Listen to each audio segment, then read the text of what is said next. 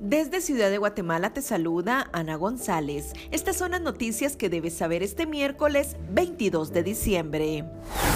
La Organización Mundial de la Salud lanzó una advertencia antes de la Navidad por las variantes del COVID-19. En noticias nacionales, el Congreso de la República ratificó el estado de sitio en los municipios de Nahualá y Santa Catarina, Ixtahuacán, Sololá.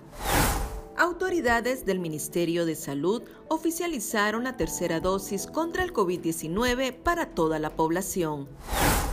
Después de más de 20 horas de permanecer secuestrados en la comunidad de Chapín Abajo, el Estorizabal, fueron liberados los 15 agentes de la Policía Nacional Civil. Sin embargo, se desconoce la situación de dos comunitarios víctimas de los delincuentes.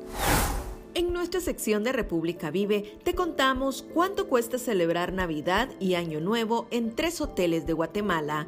También te contamos sobre los principales hechos históricos que marcan las efemérides de este 22 de diciembre.